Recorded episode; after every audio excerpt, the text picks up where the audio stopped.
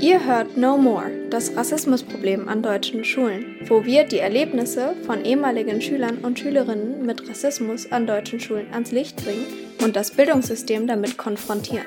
Wir sind zwei ehemalige Schülerinnen der Nelson Mandela Schule Berlin und haben diese bereits mit ihrem Rassismusproblem konfrontiert. Wir wurden in den letzten Monaten oft gefragt, wie das denn eigentlich alles zustande gekommen ist mit unserer Initiative. Und deswegen wollten wir jetzt mal eine Folge null zu unserem Podcast drehen, um das mal zu erklären und auch eure Fragen zu beantworten. Genau, also ich erkläre mal erstmal meine Seite von der Geschichte und dann wird Emily, dann kannst du ja deine Seite erklären. Ähm, und wie wir dann sozusagen zusammengefunden haben. Bei mir fing das halt eigentlich so an, dass durch den Tod von George Floyd habe ich noch mal, es gab halt diesen Momentum, wo alle angefangen haben zu reflektieren. Und da habe ich natürlich auch direkt angefangen äh, zu reflektieren, zu überlegen, was ist passiert, was früher vielleicht in Ordnung war, was aber jetzt überhaupt nicht akzeptabel wäre. Und dann ist mir direkt als allererstes eingefallen, dass in der ersten oder in der zweiten Klasse hat mein ähm, Lehrer mir versucht beizubringen, wie mein Name geschrieben wird, weil das so für ihn nicht richtig war. Und das, daran erinnere ich mich auch wirklich richtig gut. Und äh, das sind halt so Sachen, die einem dann wieder einfallen und ähm, man ist halt auch einfach aufgeklärter. Und jedenfalls ist mir dann auch noch was anderes ähm, eingefallen. Und das war halt einfach so, dass ich im Abitur in der Nelson Mandela Schule, ähm, da hatten wir die Diskussion, was für ein Abi-Motto wir haben möchten. Und mein Jahrgang war schon weiß. Also man kann schon sagen 90 Prozent weiß. Und die haben dann halt alle so ein bisschen gedacht, dass äh, sie ihre zwölf oder dreizehn privilegierten Jahre an der Schule vergleichen können mit Nelson Mandelas Zeit im Gefängnis, indem sie A Long Walk to Freedom als Abi-Motto nehmen, was ja sowas von schwachsinnig ist. Und wenn man sich das heute anhört, denkt man sich auch, äh, das ist, das sollte gar nicht zur Diskussion stehen, dass man es nicht nimmt. Aber damals war es eine Diskussion. Letzten Endes haben wir kein Abi-Motto, aber trotzdem haben die Leute einfach nicht verstanden, warum es nicht in Ordnung ist. Und ich habe das auch alles nochmal auf unserer Instagram-Seite No More Rassismus ähm, geteilt. Da kann man sich das alles auch nochmal durchlesen. Ja, aber im Prinzip habe ich das äh, dann einmal damals gescreenshottet, ausgedruckt. Ähm, zufällig wurde der originale Post auch gelöscht. Das heißt, es war ganz gut, dass ich das hatte. Dann habe ich das äh, bei Instagram hochgeladen und wollte mal die Meinung anderer hören, weil ich habe mich damals darüber aufgeregt und wollte wissen, wie andere darüber denken. Dann habe ich das geteilt und das ist tatsächlich innerhalb der Nelson Mandela Community, wenn man das so sagen kann, viral gegangen und es haben sich mega, mega viele Leute meine Story dazu angeschaut. Ähm, und ähm, mega viele Leute haben mich angeschrieben. Ich hatte auf jeden Fall mega viel Aufmerksamkeit dadurch und habe mir gedacht, okay, es gibt Leute, die schreiben mir jetzt gerade sogar ähm, was ihnen widerfahren ist. Und es, ich sage nicht, dass mir nicht genauso schlimme Sachen widerfahren sind, ähm, auch an der Netz Mandela Schule. Ich sage nur, dass das einfach das war, was ich in dem Moment teilen wollte. Und trotzdem sah das, was ich dann geteilt habe, neben dem, was Leute für Stories rausgehauen haben, einfach wie nichts aus. Und dementsprechend ähm, habe ich dann natürlich versucht zu reagieren und habe mir überlegt, okay, was kann ich jetzt machen? Und dann habe ich ähm, überlegt, ich gehe auf jeden Fall an die Schule, aber wie mache ich das und mit wem mache ich das? Mache ich das alleine? Schaffe ich das? Ja, und dann hat mir ja deine Freundin geschrieben. Ja, richtig. Die hat uns dann sozusagen zusammengebracht. Und ähm, parallel dazu habe ich mir auch Gedanken zum Thema gemacht. Das hat alles auch mit der Mediapräsenz um George Floyds Tod so angefangen. Und anfangs hatte ich wirklich das Gefühl, das hat nichts mit mir zu tun. Ich bin aktiv antirassistisch. Ich war auf der Nelson Mandela Schule. Und ähm, dann habe ich halt immer mehr Gespräche zum Thema mit ehemaligen Mitschülern, mit meinen Freunden auch geführt. Mhm. Und ich konnte mir irgendwann meine Ignoranz zu dem Thema nicht mehr erklären. Also dann kam es halt dazu, dass man sich damit befasst hat mit dem Thema und habe ich gemerkt, ich bin überhaupt nicht antirassistisch. Ähm, ich weiß gar nichts darüber. Und dieses dass ich da nichts drüber weiß, das war das kleinere Übel. Da konnte ich mich jetzt informieren und mir das selber aneignen, das Wissen. Aber wegen diesem großen antirassistischen Tamtam an der internationalen Schule entstand dort so eine falsche postrassistische Utopiegemeinschaft, wenn man das sagen kann.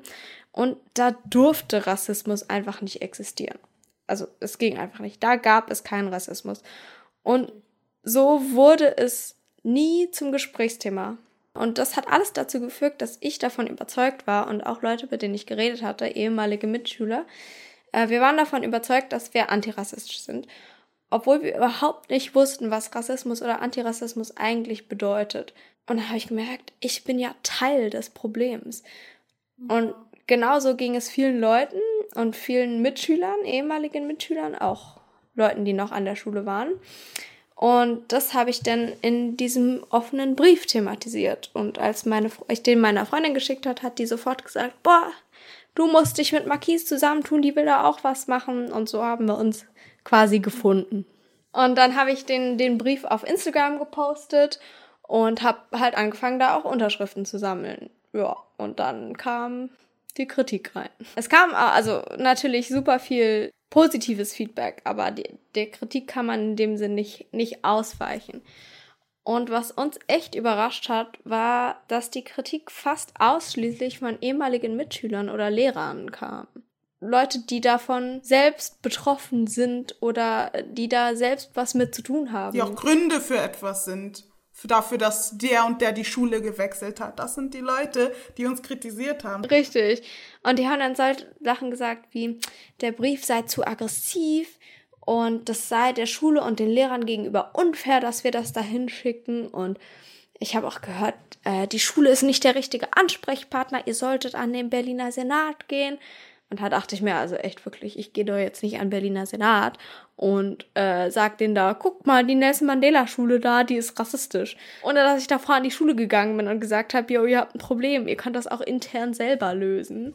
Ähm, ja, und auch was ich oft gehört habe, war, das Problem existiert so nicht, weil ich es nie erfahren habe. Und da dachte ich mir so, ja, du bist ja weiß. Das ist Rassismus. Natürlich hast du das nicht erfahren. Du bist ja privilegiert in dem Sinn.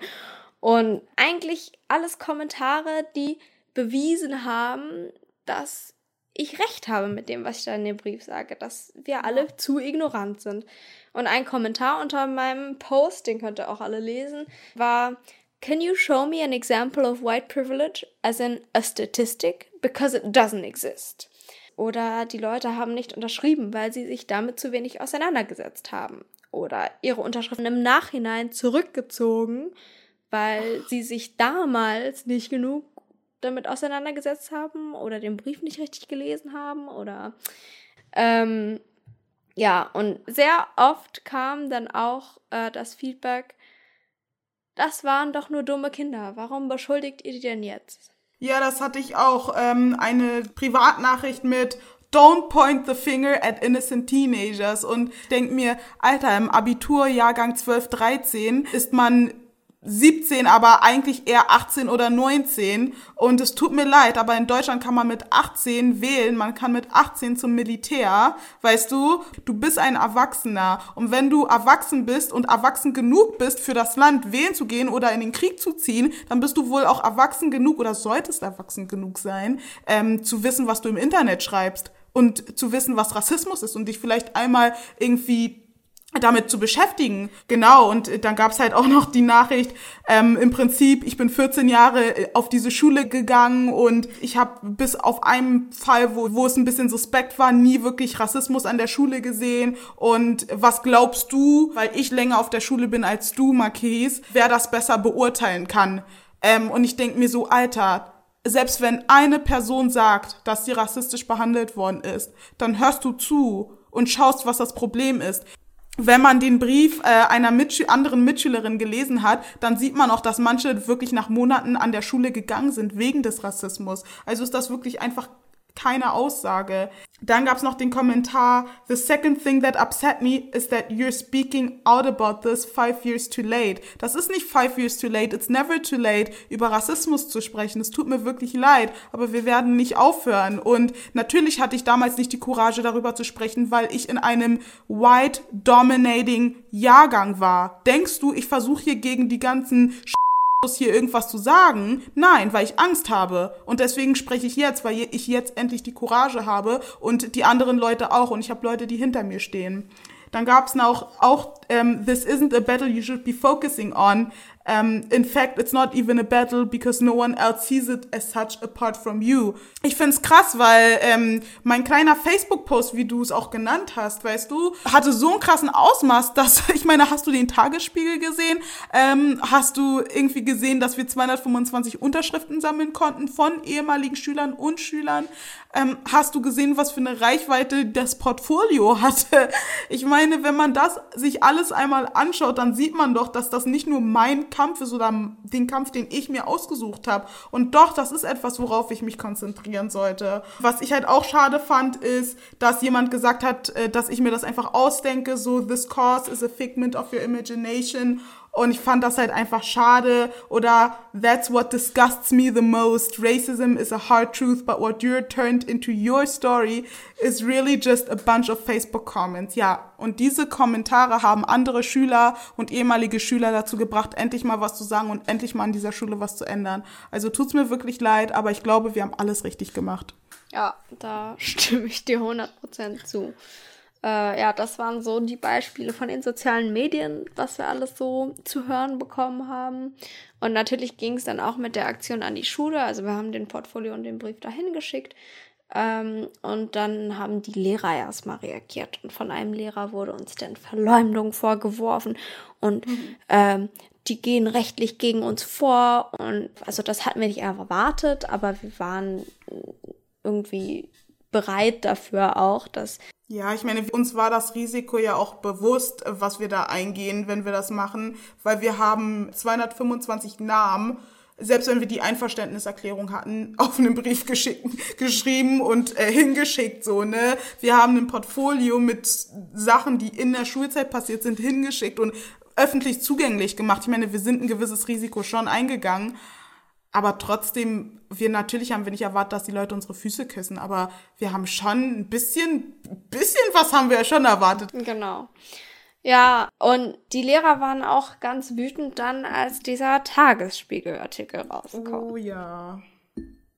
Das fand ich ja echt weil ähm, also ich fand den Artikel gut, prinzipiell. Ich finde es gut, dass das rausgekommen ist. Ähm, aber was ich tatsächlich ein bisschen enttäuschend fand, war, dass da stand, Lehrer beklagt Rassismus an Vorzeigeschule. Ich sag nicht, dass das nicht so sein könnte, aber wenn es der Wahrheit entsprechen würde, dann wäre es ja auch alles in Ordnung, aber es tut's nicht, weil wenn wir parallel voneinander da nicht was gemacht hätten oder angezettelt hätten, dann würde das alles nie nie thematisiert werden und das wäre auch in fünf Jahren nicht thematisiert worden. Ja, da sollte eigentlich stehen, Schüler beklagen Rassismus. Schüler beklagen Rassismus an Vorzeigeschule. Genau so und nicht anders. Ja, ich habe ja auch mit der Journalistin geredet, die den äh, Artikel geschrieben hat, aber die hat bis jetzt irgendwie noch nichts wieder aufgegriffen. Da bin ich mal gespannt, ob da noch was kommt. Ja, und dann habt ihr uns auch gefragt, was macht die Schule denn jetzt? Also, soweit wir das wissen, versucht die Schule momentan eine Stelle zu sichern für einen Antidiskriminierungsbeauftragten oder eine. Das ist ein Schritt in die richtige Richtung, aber es reicht leider überhaupt nicht. Dazu kommt noch ein Workshop, ein antirassistischer Workshop, dessen Teilnahme freiwillig ist, was absolut überhaupt nicht geht. Also wenn die Teilnahme freiwillig ist, dann gehen da nur Lehrer hin, die sowieso schon unproblematisch sind. Die Richtig. brauchen den Workshop gar nicht. Das muss auf jeden Fall verpflichtend sein. Und es darf auch kein einmaliger Workshop sein. Das, das geht nicht. Das ist das größte Problem. Und es muss halt auch ein Experte da sein, ähm, der wirklich was weiß, also der wirklich weiß, was Rassismus ist. Am besten sogar jemand, der damit zu kämpfen hat, weil der kann das ja am besten erklären. Meine Schwester sagt ja auch immer, du kannst nicht von einem Pudding erzählen, wie der schmeckt, ähm, wenn du den noch nie gegessen hast. Richtig. Hinzu kommt noch, das kann nicht nur ein Antidiskriminierungsbeauftragter sein, weil nicht alle Schüler fühlen sich mit einer Person wohl. Alle Schüler sind anders, da sind so unterschiedliche Personen an der Schule. Du kannst nicht eine Person für das Wohlergehen von allen verantwortlich machen. Das muss eine Gruppe sein, sodass alle Schüler jemanden haben, bei dem sie sich wohlfühlen, wo sie hingehen können. Richtig. Das muss auf jeden Fall eine mehrere Ansprechpersonen sein und mehrere Ansprechpersonen, die Experten sind und sich mit dem Thema auseinandersetzen können. Das kann nicht jemand sein, wo ein Kind hingeht und sagt, ich habe Rassismus erfahren und die Person dann erstmal fragt, ah, aber bist du sicher, dass das überhaupt Rassismus war? Das kann nicht sein. Das muss wirklich jemand sein, der sich mit dem Thema auseinandergesetzt hat und der weiß, wie man damit umgeht. Ähm, ja, und was wollen wir mit dem Podcast denn letztendlich bezwecken?